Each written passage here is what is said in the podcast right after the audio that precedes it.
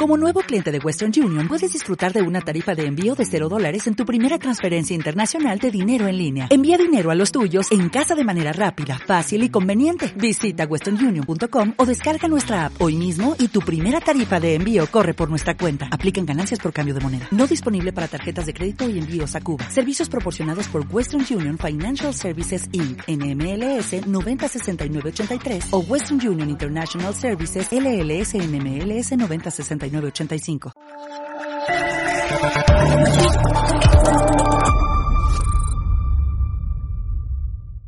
Señor portavoz, poniéndote la piel de una víctima de violación o de sus familiares, ¿no crees que merecen una disculpas las víctimas de estos depredadores sexuales, sobre todo teniendo en cuenta que ya son casi 400 los beneficiados por una ley del solo sí es sí que se atendieron hasta 11 informes que les alertaban de los riesgos de que quedasen en la calle? Muchísimas gracias.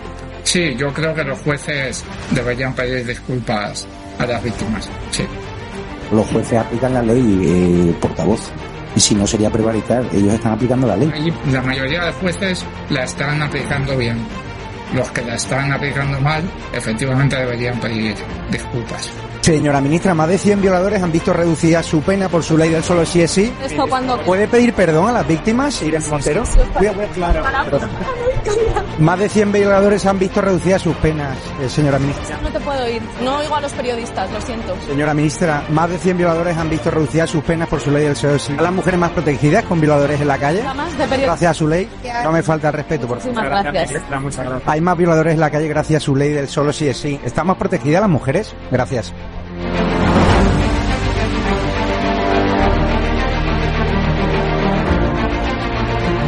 Gustaría preguntarle, señor portavoz, ¿por qué no hicieron caso a esos 11 informes previos de la ley del solo es sí que advertían de, de que efectivamente depredadores sexuales podían ver rebajadas sus penas? Y el pasado domingo hubo un acto de su partido donde una de las participantes eh, dijo que no quieren que los violadores se pudran en la cárcel. No sé si eso refleja la posición de... ¿Quieren qué?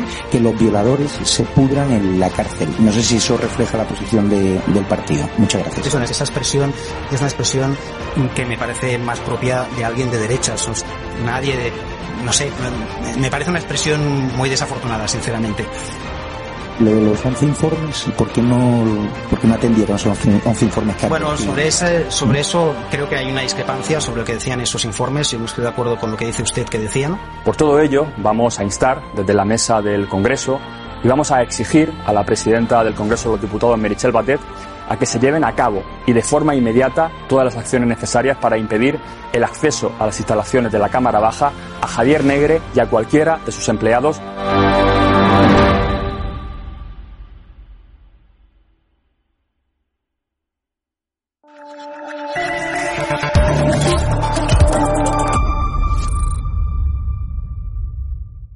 Pues muy buenos días. Estamos con John Goitia.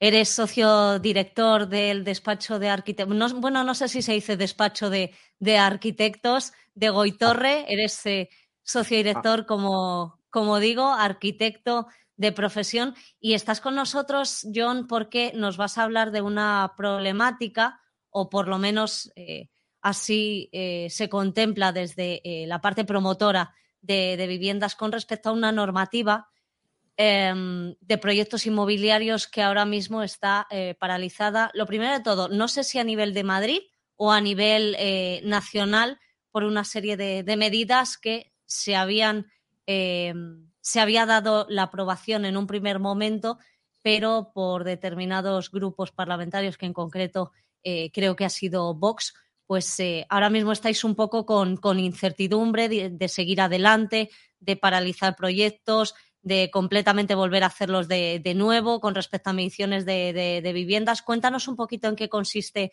este, este asunto. Bueno, lo primero, buenos días, Cristina. Gracias por, por darme la oportunidad de participar en, en tu programa. A ver, eh, bueno, voy contestando por orden. En Goitorre somos una empresa un poquito multisectorial, hacemos de todo. Efectivamente, hacemos proyectos de arquitectura, eh, somos promotores a pequeña escala y últimamente, en los últimos cuatro o cinco años, nos hemos distinguido como especialistas en Madrid en conversión de locales en vivienda, tanto en vivienda convencional como en vivienda turística. Es un poco nuestro, el grueso de nuestro trabajo. Eh, la problemática que comentabas sobre la normativa es normativa municipal. Concretamente es el plan, plan General de Ordenación Urbana de Madrid. Eh, la última versión está fechada en el año 97 y desde entonces no se había modificado lo que es a nivel global. Se habían hecho pequeños ajustes, le van añadiendo artículos, quitando, pero nada global. Entonces, en 2022, en junio, sí se produjo una modificación mm, bastante general que se aprobó en versión de aprobación inicial, ¿vale? Con, la, con el voto a favor de PP, Ciudadanos y Vox.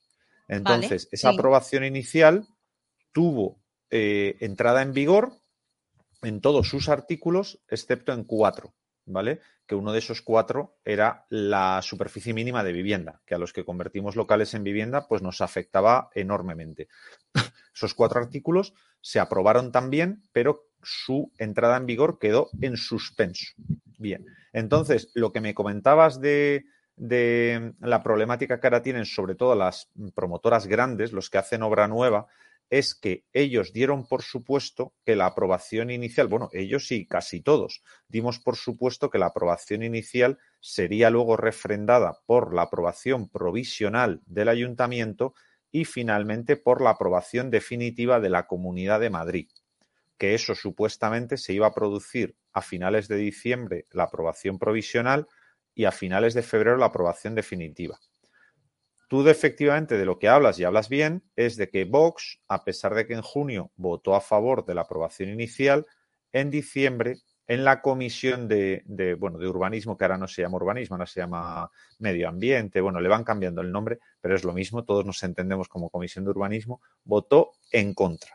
Entonces, eh, todavía. Con más Madrid, con Partido Socialista, perdón, y con, con Grupo Mixto, con todos, ¿no? Con todos. Bueno, salvo con Partido Popular y Ciudadanos, claro. Exacto. Entonces, pero claro, los medios se, centraron en Vox porque Vox era quien había cambiado su dirección de voto. Todos los demás habían votado lo mismo que en junio. Vox fue el único partido que cambió. Bien, eh, a finales de enero se volvió a intentar otra vez en la misma comisión y volvió a pasar lo mismo, que Vox volvió a votar que no. Entonces ahora, eh, como tú bien dices, hay mucha controversia porque a nadie le, a nadie le mantiene indiferente. Hay promotores, sobre todo los grandes, que están en contra de que no entre en vigor la modificación porque ya han hecho un montón de proyectos basados en la nueva normativa, principalmente porque les beneficiaba en el cálculo de edificabilidad de las terrazas, y luego hay pequeños promotores como yo que pensamos exactamente lo contrario. A nosotros lo que nos conviene es que no se apruebe la modificación, pero no solo nos conviene para nuestro negocio. Yo incluso considero que es mejor para la ciudad. O sea, hay partes de la modificación que me gustaban, pero por ejemplo, subir la superficie mínima de vivienda de 25 metros a 40 me parece una aberración cuando todos los políticos, políticos y no políticos, todos los que estamos relativamente cerca del sector inmobiliario, reconocemos que los que tienen mayor dificultad para acceder al mercado, tanto como propietarios como inquilinos, son los jóvenes. Entonces, si Madrid ya es uno de los municipios más caros de España, pues por su carácter de capital, por su carácter de, que la, población sigue subiendo y sigue subiendo porque cada vez hay más demanda de trabajo, más interés en trabajar y vivir en Madrid, si encima de que ya es un municipio caro, subes la superficie mínima de 25 a 40, pues con eso provocas que los jóvenes no vayan a poder acceder a su primera vivienda nunca.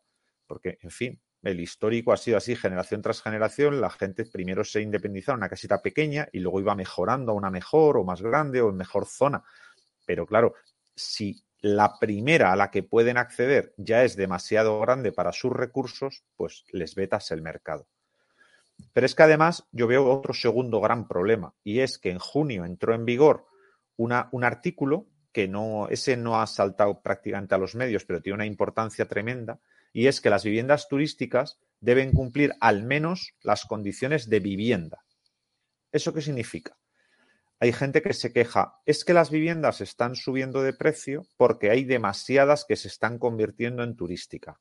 Muy bien, pues era fantástico que la normativa antes de ser modificada era relativamente flexible con las turísticas. Se permitía eh, en, inmuebles por debajo de 25 metros, se permitía incluso que estuviese un poquito bajo rasante, eh, con tal de que tuviese ventana y suficiente ventilación y demás, se permitía. En el momento en el que obligas a que las turísticas cumplan al menos condiciones de vivienda, pues provocas ese problema, provocas que los promotores que quieren estar legales, porque ya de las viviendas turísticas que no están legales ni hablamos, porque eso es ya, pues a esas les da igual que la normativa sea de un tipo o de otro. Pero si tú obligas a que las viviendas turísticas cumplan al menos condiciones de vivienda, obligas a que un promotor decida si va a ser residencial o turística. Y efectivamente drenas viviendas, quitas viviendas del mercado residencial que podrían ayudar a los jóvenes. ¿Qué hacíamos muchos pequeños promotores antes de la modificación? Yo, por ejemplo, que me dedico a comprar locales para convertirlos en vivienda, pues cuando había uno en bajo rasante, que no se podía convertir en vivienda, pero tenía suficiente iluminación, suficiente ventilación, estaba en una zona razonablemente interesante, decía, esto para turísticas, pues que era una frase que se hablaba entre arquitectos, entre compañeros, entre promotores, este local para turísticas. Entonces, no quitábamos viviendas residenciales del mercado y en cambio dábamos servicio turístico. Bueno, pues el artículo de que las viviendas turísticas cumplirían al menos condiciones de vivienda nos quita esa posibilidad. Con lo cual, solo con esos dos artículos que he comentado, el de superficie mínima y el de que las turísticas cumplan condiciones de vivienda, estamos perjudicando muy seriamente el acceso a la primera vivienda de los jóvenes. John, ¿y mm, qué tipo de conversaciones mantenéis ahora mismo o en qué situación está em, el aspecto eh, esta modificación. A mí, según me cuentan, a nivel de partidos, claro. Bueno, yo no tengo información privilegiada de ningún partido, no, no, no sé más que lo que sale en medios, pero me cuentan eh, abogados, sobre todo, que ya prácticamente está sonando la campana del pitido final, porque... De que, va, de que van, van por la reforma. de que o es ya o no es en esta legislatura, porque eh, haría falta aproximadamente mes y medio para toda la tramitación que le quedaría a la Comunidad de Madrid. O sea, vamos a ver, me explico un poco mejor. En junio se hizo la aprobación inicial del ayuntamiento, pero ahora las que faltan son la provisional del ayuntamiento y la definitiva de la comunidad. Y tendrían que ser o las dos o ninguna. O sea, no se podría aprobar la provisional del ayuntamiento y luego esperar a la siguiente legislatura para la definitiva de la comunidad. O son las dos o no es ninguna. Entonces, eh, en teoría, tardaría mes y medio la Comunidad de Madrid en toda la tramitación que tendría que hacer desde la aprobación provisional del ayuntamiento hasta la definitiva de la Comunidad de Madrid. Por los plazos de, mm, la legislación electoral, las cámaras creo, eh, que me corrija un abogado si lo estoy diciendo algo mal, pero creo que se tienen que disolver a finales de marzo. Entonces, estamos a mediados, casi finales de febrero, o es ya, o sea, o se aprueba ya la aprobación provisional del ayuntamiento o no llegarían a la definitiva de la Comunidad de Madrid. Y entonces mm, todo el mundo descuenta que en la siguiente legislatura el PP tendrá más apoyo electoral y conseguirá sacar esto adelante, pero ya será en la siguiente legislatura. No, cuando me refería, cuando te preguntaba por algún tipo de información, no sé si eh, desde las promotoras, desde los colegios de arquitectos tenéis representación como para decir, oye, vamos a sentarnos con los partidos eh, para hablar, más allá de lo que ellos acaben eh, aprobando, ¿no? Es lo que te contaba, Asprima y los grandes promotores, todos quieren que se apruebe, los pequeños promotores que hacemos menos ruido, pero es con los que más hablo yo en la calle, estamos deseando que no se apruebe. Y de hecho es que nos parece una barbaridad. Entonces, pero bueno, si no nos ponemos de acuerdo ni entre los propios promotores, pues al final será lo que tenga que ser. Pero eh, los promotores grandes están esperando a ver si pueden aprovechar los proyectos que ya tienen redactados y los pequeños estamos mm, haciendo proyectos como nunca, o sea, nosotros tenemos más trabajo que nunca porque como seguimos creyendo en el modelo de las viviendas pequeñas para los jóvenes, pues estamos haciendo viviendas pequeñas, pequeñas, pequeñas, pequeñas por si realmente las convierten en ilegales en, en, unos, en unas semanas. Entonces estamos haciendo todas las que podemos porque sabemos que el mercado las demanda y hay que conseguir las licencias, bueno, ahora se llaman declaraciones responsables, pero hay que conseguir los papeles para hacerlas legalmente lo antes posible. ¿Y cómo se encuentra John esta situación con respecto a, otras comunidades? ¿Estáis al tanto de, de Eh, qué es Madrid- lo que oscila. Madrid siempre ha sido una ciudad muy permisiva. Madrid siempre ha sido una ciudad, pues eso, con lo que dice Ayuso, por ejemplo, la ciudad de la libertad, la ciudad de, hacer las cosas, eh, en fin, de que el dinero se mueva, de que la- porque yo suelo decir que no hay mayor censor de la actividad promotora que el mercado. Es decir, si yo me volviera loco y hiciera viviendas de 15 metros y luego nadie me las comprara nadie me las alquilara, ¿qué mayor multa hay que esa? Que luego me tocara reconstruirlas y unir dos de 15 para hacer una de 30. Yo considero que, que- debería haber libertad, mayor libertad incluso, que cada uno promoviera lo que creyera conveniente y que el mercado le evaluara. Nosotros, nuestras viviendas siempre tienen mucha calidad, todo el diseño que podemos y vamos, duran días en el mercado. Cuando las sacamos en alquiler, sobre todo, días. Entonces, eh, ahora mismo, pues eso, estamos entre dos aguas. Ah, Lo que digo, unos promotores quieren una cosa, otros otra, y cada uno actúa un poco en función de, de sus, de su negocio, de su modelo. Te iba a preguntar una última cuestión, John, y es eh, ¿por qué crees que desde cierta iniciativa política se, se llega a bloquear esta, vamos, no bloquear, eh, sí, bueno, bloquear esta, esta, esta reforma? Vox dice en, en- en las apariciones públicas que he visto del- de la propia comisión, es le acusan al PP de falta de diálogo, de que no han negociado ni un solo artículo, de que directamente les dijeron esto es lo que hemos, lo que Ya. hemos redactado y queremos que lo votéis. Eh, me imagino que será verdad. Si lo dicen así, me imagino que será verdad. Eh, ellos yo creo que, que- también apelan a que, a que el urbanismo tiene que ser más liberal y que tiene que, que permitirse más cosas y no, no circunscribirse a, a normas tan estrictas que puedan expulsar a gente del mercado. Pero bueno, las últimas razones las desconozco, pero, pero eso es lo, lo que han dicho públicamente. Pues John Goitia, yo espero que, que para futuras ocasiones siempre hablemos de, de lo que más os beneficie como profesionales de, de la, de la construcción, del sector inmobiliario. Y desde aquí te damos las gracias y esperamos que, que tenga el mejor resultado en, en el caso de, de vuestra empresa, de, de Goitorre. Y, y bueno, pues tú como, como comandante del proyecto, ¿no? Como socio director, pues que tengáis un, ya digo, el, el- mayor de los, eh, por lo menos la mejor salida con este Muy tipo de, de propuestas. Muchísimas gracias. Gracias por la oportunidad de, de explicarme y de, y de contarles la situación a, a tus televidentes y a tus oyentes.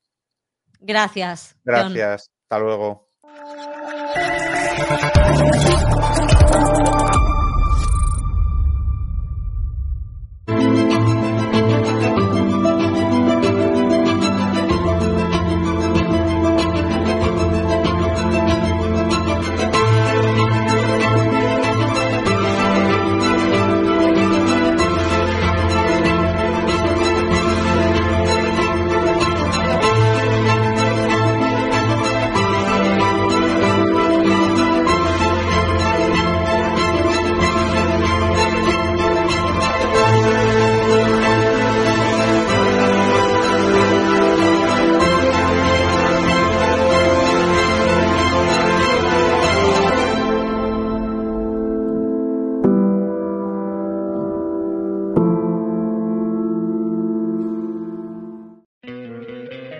¿No te encantaría tener 100 dólares extra en tu bolsillo? Haz que un experto bilingüe de TurboTax declare tus impuestos para el 31 de marzo y obtén 100 dólares de vuelta al instante.